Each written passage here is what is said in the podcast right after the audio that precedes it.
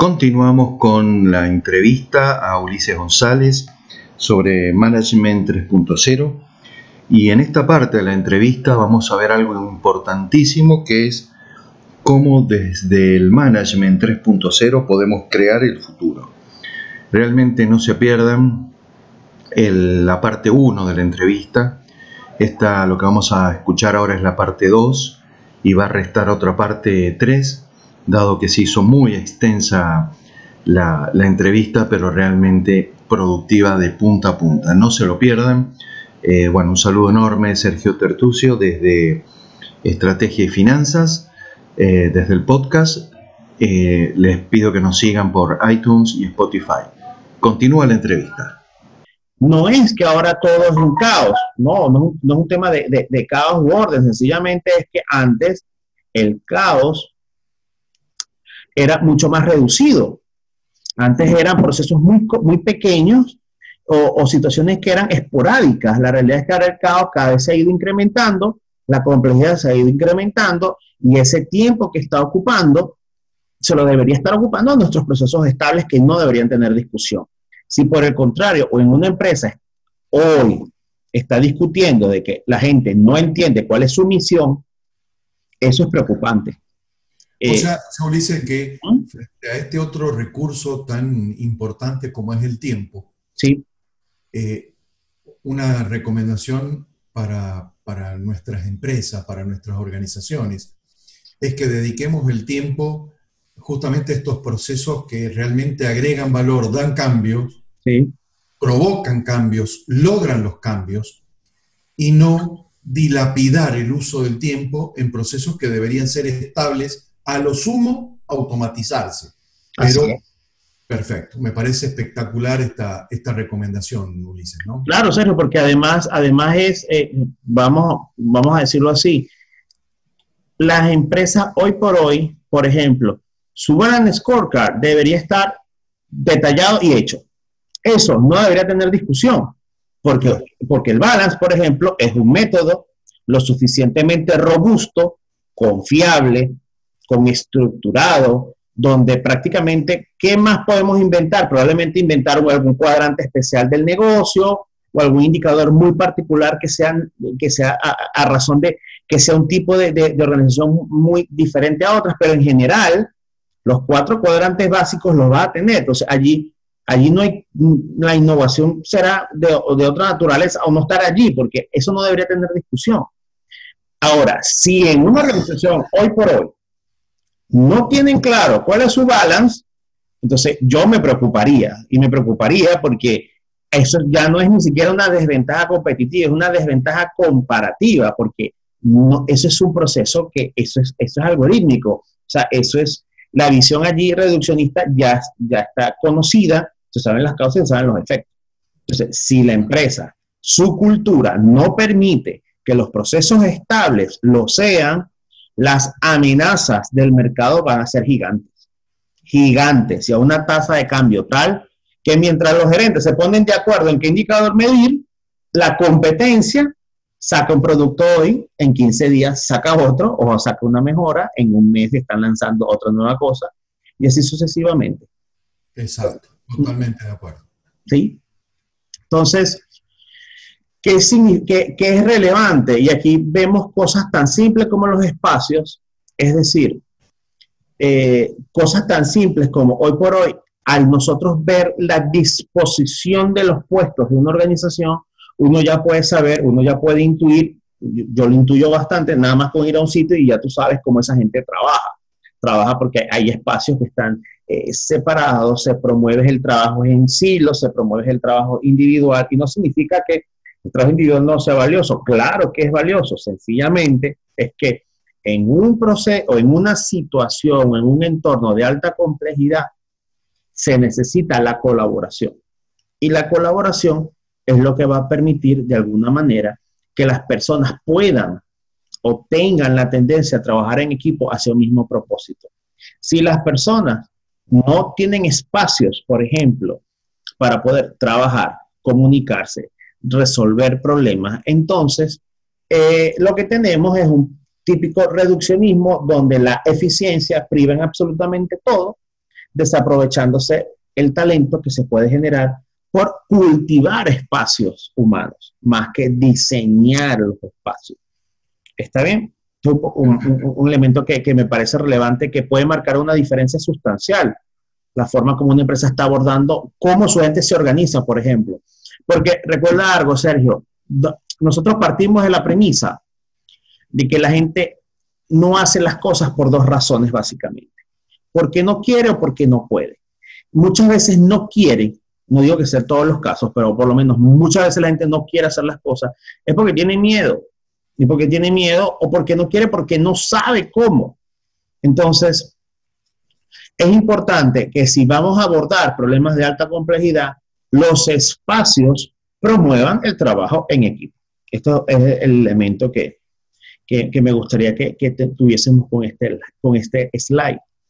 Y otra cosa que es muy típica de la visión reduccionista es lo que yo llamo la perversión de los procesos. No hay nada más importante en una organización, o, no es que no hay nada más importante, hay un elemento muy importante de una empresa, son los procesos. O sea, un proceso no hay nada que, no hay nada que genere más estabilidad o tranquilidad que un proceso. Lo que nosotros no podemos pretender es que con un solo proceso o con muy pocos procesos se pueda controlar todo en una empresa. Más aún, en un entorno de alta volatilidad o donde hay mucha complejidad, donde hay mucha um, ambigüedad del mercado, nosotros no podemos pretender que exista una sola forma de hacer las cosas. Y mucha gente, ah, en mi opinión, y este es más un juicio, un juicio de valor que, que otra cosa, pero en mi opinión, Mucha gente ha malinterpretado, por ejemplo, el uso del ISO y de la mejora continua, porque piensan que como ya documentaron un proceso ya no se puede cambiar. Nada más falso, porque tú estableces un proceso y más bien la ISO lo que busca es promover la mejora de este, con iteraciones, con experimentación, y de esta manera no depender solo de la instrucción de lo que hizo un manual, sino enriquecer el manual a través de la comunicación a través de los aprendizajes logrados en el mercado, a través del feedback que nos dan los clientes, a través de los focus group que hacemos con grupos de interés, a través de reuniones o espacios, eh, espacios de convivencia o meetups que podemos hacer internos en las empresas. Entonces, ¿cómo hacemos para que esa expertise y todos esos aprendizajes sean vaciados en los manuales y sean vaciados en las instrucciones para generar... José dice que eh, a mí me, quedó, me impactó mucho lo que comentaste recién, en vez de diseñar sistemas humanos, tenemos que eh, cultivar sistemas humanos. Podríamos decir a esta altura que uno de los, eh, digamos, factores claves para cultivarlos es estos sistemas humanos, es la comunicación. Definitivamente, definitivamente. Eh, definitivamente, y parece, parece una tontería, inclusive. hay veces que me, siento con equipos de trabajo o, algo y nunca salgo de mi asombro en ver la poca importancia que se le da a los procesos de comunicación. Porque muchas veces se piensa que estar en una reunión dos horas nos estamos comunicando y es todo lo contrario, no es un tema de reuniones es un tema de cómo generamos espacios de confianza para tener las, tener las o explorar las mejores formas de que podamos trabajar en equipo. ¿Cómo sabemos efectivamente que estamos trabajando en el mismo propósito? ¿Cuántas veces las, los equipos de trabajo saben qué están haciendo y para qué lo están haciendo? en qué momento los equipos de trabajo se sientan a pensar sobre los procesos, no sobre los resultados, prefiero sobre los procesos. ¿Cuántas veces no escuchamos que a alguien decir, pero es que esto se ha hecho así, se ha hecho así siempre? ¿En qué momento nosotros decimos, pero un momento, o sea, ¿por qué no lo podemos cambiar o por qué no podemos mejorar esto? Entonces, muchas de las razones es porque, uno, eh, estamos, estamos acostumbrados a trabajar en silos o de alguna manera, si yo soy ingeniero de proyectos, yo solo puedo hablar de proyectos. No puedo hablar de mercadeo, no puedo hablar de otro. Y eso es una, ahí, hay una malinterpretación entre lo que es el rol y las, las competencias. Una, cosa, una cosa es que usted sea analista de base de datos, pero algo muy diferente es que usted sepa cualquier cantidad de cosas que pueden ser útiles en determinado momento. Entonces, no porque Sergio Tertucio es especialista en finanzas no quiere decir que él no tenga otro tipo de experiencias. O que, o que él sea cliente de determinada eh, empresa y que nos pueda dar su expertise o nos pueda brindar cómo fue su customer journey o cómo, fue, cómo ha sido su interacción. Entonces, si dejamos de ver a las personas como cargos y empezamos a ver a las personas por sus competencias, probablemente existe una probabilidad mayor de poder abordar la complejidad. ¿Bien? Perfecto. sí, otra cosa es que, y esto que voy a decir es un poquito, un poquito medio duro, o, no te extrañe, Sergio, que, que, haya personas que cuando te escuchen te puedan escribir y decir, oye, pero ¿por qué Ulises dijo eso y tal? Pero Leo, te quiero compartir lo siguiente, de alguna manera es que, o, por lo menos yo creo firmemente, que el control como control es una ilusión. O sea, uno cree que controla las cosas, pero ponte a pensar, nosotros no, o por lo menos yo no, no controlo el mercado. Yo no controlo los clientes. yo no controlo, yo puedo votar en una elección democrática, pero yo no controlo las elecciones. O, por lo menos yo no controlo precio de cosas. Eh, yo no controlo las emociones de mis equipos. Yo no controlo, yo puedo promover la excelencia técnica, mandar a las personas a que se formen, o de alguna manera promover espacios para que las personas estudien y quieran mejorar, pero yo no controlo su motivación. Entonces, uno de los, de los, de los grandes retos que tienen muchos, tenemos o, tienen muchos líderes eh, de equipos y de organizaciones es entender que no se puede controlar el futuro. El futuro no se puede controlar nosotros podemos hacer grandes esfuerzos de planificación, pero en la medida en que, al menos su negocio eh, tenga dependencia hacia elementos tecnológicos, bien sea de software o de hardware, eh, las probabilidades de que usted pueda acertar su planificación son muy bajas. Muy bajas. Entonces, esos ejercicios de planificación estratégica, de que cómo me veo yo en cinco años, yo digo que no se hagan, yo digo que se puede agregar valor. Lo que hay que tener anuencia o bastante conciencia o entender es que haz tu ejercicio de cinco años, pero también haz tu ejercicio a los próximos tres. Y más que una camisa de fuerza, por ejemplo, la planificación estratégica puede ser una excelente vía para alinear los esfuerzos y lograr irnos adaptando en la medida en que los espacios en que estemos compitiendo sean de alta complejidad. Si usted está en un espacio de trabajo, en un mercado que es estable, o que usted tiene un monopolio, o de alguna manera no hay competidores, bueno, probablemente usted se pueda dar sus márgenes de planificación a bien largo plazo. Pero si usted está en un mercado donde hay muchos competidores o donde los clientes entran y salen sin ningún tipo de, tema, eh, controlar el futuro es un muy mal negocio muy mal. Perfecto. Perfecto, Ulises. Muy claro esta parte, ¿no? ¿Estás bien allí o tienes alguna, alguna pregunta o inquietud u opinión valiosa, mi estimado Sergio?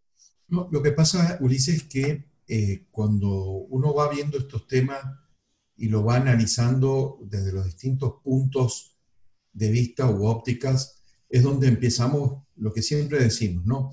No generemos solo información, generemos conocimiento. Sí porque esa es nuestra responsabilidad, generar conocimientos a partir de datos o de información, ¿no? Sí. Y esto del control es un gran paradigma, Ulises, es un gran paradigma, en donde pasamos horas, cientos de horas controlando lo que hoy a veces es incontrolable.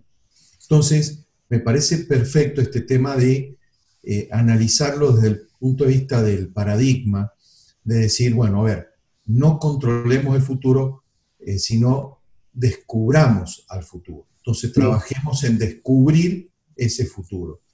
Eh, y ahí es donde las empresas van a encontrar valor, ahí es donde las empresas van a encontrar esos caminos, esas rutas estratégicas, que lo que yo tanto insisto con la anticipación estratégica. Sí.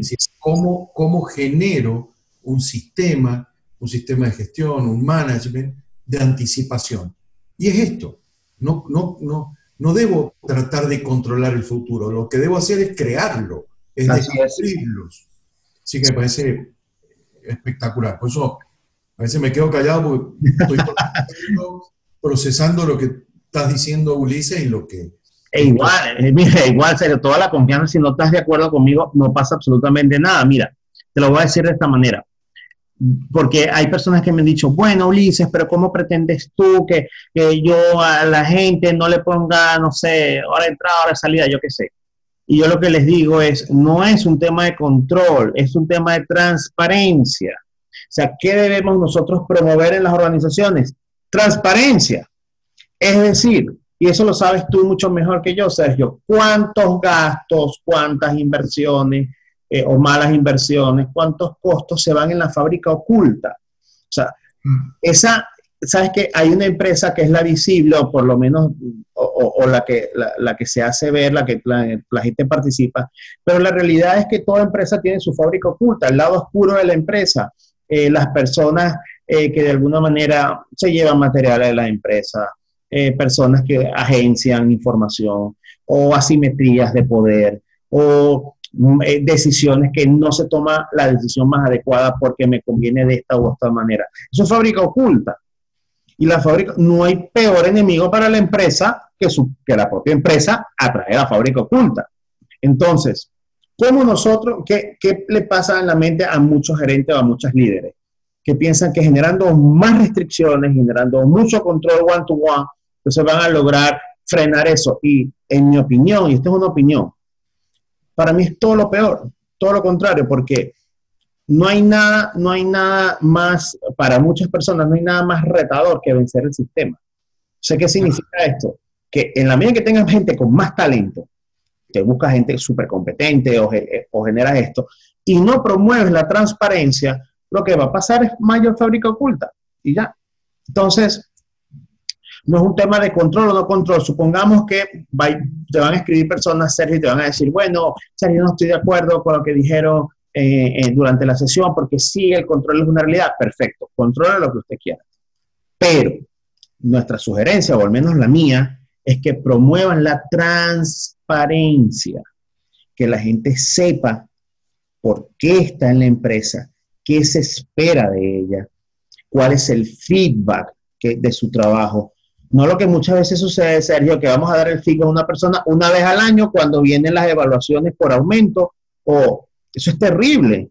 Eso es terrible porque imagínate, tú tienes que esperar 11 meses para saber si lo hiciste bien o lo hiciste mal. Puede parecer una tontería, pero eso puede marcar una diferencia sustancial. Entonces, crear el futuro, descubrir el futuro, parte de la premisa que tenemos ciclos cortos de, de aprendizaje, externo e interno. Y necesitamos promover la transparencia, que la gente sepa para dónde va, cómo va, cuáles son los números de la empresa, cuánto está ganando, por qué está ganando esto y no está ganando esto otro. Y eso puede marcar una diferencia sustancial. Claro, Ulises, por eso, la importancia, Ulises, de, de, que cuando abordamos el tema de la tecnología, Ulises, que eh, todos los minutos que llevamos eh, trabajando, hablando sobre esto, eh, no hemos hablado de tecnología. cierto, cierto. Y esto es lo valioso. Hemos hablado de seres humanos que necesitan saber tener su horizonte, tener su propósito claro y esto que decís de la transparencia como un valor transversal a toda la organización. Por eso eh, a mí me, gusta mucho esto de no enfocarnos en eh, la tecnología por sí y con su propio peso en la tecnología, sino en la gente, en los seres humanos. Y esto implica una revisión en nuestra forma de liderazgo, en nuestro estilo de liderazgo.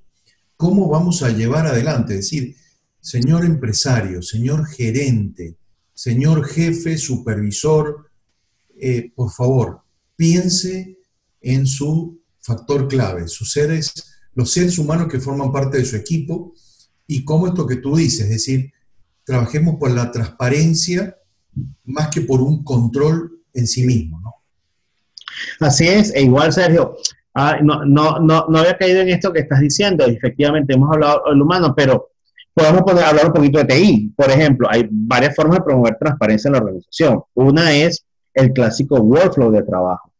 Y no hay excusa. Antes era todo un tema construir, construir un, flujo de trabajo a través de BPM. Hoy hay soluciones prácticamente gratuitas donde cualquier organización puede trabajar en flujo de trabajo con niveles de autorización abiertos, que la gente sepa quién autoriza qué y hasta cuánto, con precios perfectamente conocidos y dependiendo de la confianza no, inclusive manejar la utilidad y cuánto se está ganando y en qué se está perdiendo las cosas para que los equipos puedan tomar decisiones. Si por el contrario quiere la empresa o, el líder que nos está escuchando, el director dice, ajá, otra forma, bueno, puedes explorar eh, blockchain, tú perfectamente puedes, y por lo menos acá en Panamá hay muy buenos proveedores tecnológicos donde no hay nada más transparente que una arquitectura blockchain. Literalmente autocontrolada, autogestionada, con la información disponible, con unos niveles de, trazabilidad extraordinarios, con unos niveles de cifrado extraordinarios. Eh, no hay excusa, o sea, no hay excusa eh, para que no podamos aumentar eh, nuestros niveles de transparencia, por lo menos a nivel tecnológico. Por eso, por eso vuelvo, vuelvo al tema, Ulises. Acá vemos como blockchain se habla tanto de blockchain y a lo mejor se lo asocia con criptomonedas. Ah, sí. Y lo que estamos viendo es lo clave que puede ser el blockchain para qué? Para dar una solución mm. efectiva en las empresas, para esto que tú muy bien estás diciendo de poder eh, ayudarnos a poder tener ese workflow, estos procesos de una manera clara. Eh, esto, y, esto sí te comprometo, Ulises, a que trabajemos un día en ese tema, ¿no? Sí, claro. Porque hay mucho miedo o desconocimiento o temor o, paradigmas que blockchain es para criptomonedas y no. No. De cosas. Sí.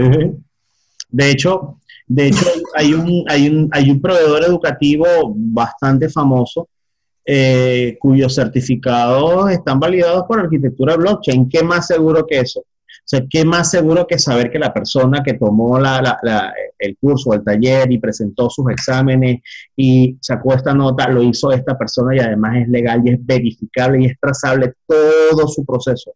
Eh, hay una universidad también latinoamericana de muchísimo prestigio que toda su estructura eh, documental y de valoración y ponderación está montada en blockchain. ¿Por qué? Porque es una arquitectura extraordinaria. eso eh, lo, vamos a tener que trabajar, Ulises. Sí, seguro. ¿Y, qué significa esto? Significa que puede que la persona que nos está escuchando diga, oye, eh, no, yo no entiendo muy bien el concepto. Normal. O sea, en tecnología hay cualquier cantidad de trends que, que, que están pasando. Pero ¿Qué es lo relevante? Saber que hay soluciones y que hay soluciones que son súper accesibles, claro está. La solución en sí misma no va a resolver el tema cultural. Hay que trabajar el tema cultural y con la cultura saber cuál es la tecnología disruptiva que más se vincula a nosotros si queremos ser súper innovadores o mejorar nuestro, performance en nuestros productos y servicios, por ejemplo. Y esto no es, no es, no es nuevo, Ulises. No. El otro día estábamos trabajando con con conceptos de Peter Drucker eh, y de una frase que para mí es fabulosa, ¿no? Eh, que ya tiene varias décadas de, edad esa frase, que la frase de él es, la cultura eh, se come a la estrategia en el desayuno. Sí, muy buena. Esta frase es buenísima. Es así, es así, total, total. Creo que es fantástica, es fantástica, porque demuestra en una frase tan corta algo tan impresionante como es esto, es decir, lo que vos estás diciendo, Ulises, es decir, cómo la cultura, si yo no la trabajo, puedo tener la mejor estrategia, pero en un desayuno me destruye la empresa. Literal. ¿Sabes qué, frase tan buena? está buenísimo, está buenísimo. Es así. Aparte, me encanta porque como es, eh, la cultura eh, se, desayuna la estrategia, además en el desayuno, o sea, no ni en el almuerzo ni en la cena. es así, es así, total, total. Y otra cosa que también es bien relevante y esto, y esto puede marcar o marca también un cambio sustancial, entender que la complejidad que envuelve a las organizaciones son temas externos. Yo no quiero decir que las personas porten mal, se porten, yo, e, ese no es el punto acá. El punto acá es entender que ante un entorno de alta complejidad un entorno que es volátil, que es incierto, que es complejo, que es ambiguo, definitivamente eh, señalar a nuestros trabajadores como culpables de todos los problemas no es muy sensato. Y no es muy sensato sencillamente porque, insisto, las personas van a dar lo que tengan que dar, entendiendo el propósito al cual están encomendados, entendiendo cuáles son sus capacidades y además el acompañamiento que les hagamos. Claro está, yo estoy hablando en un entorno como el que expliqué.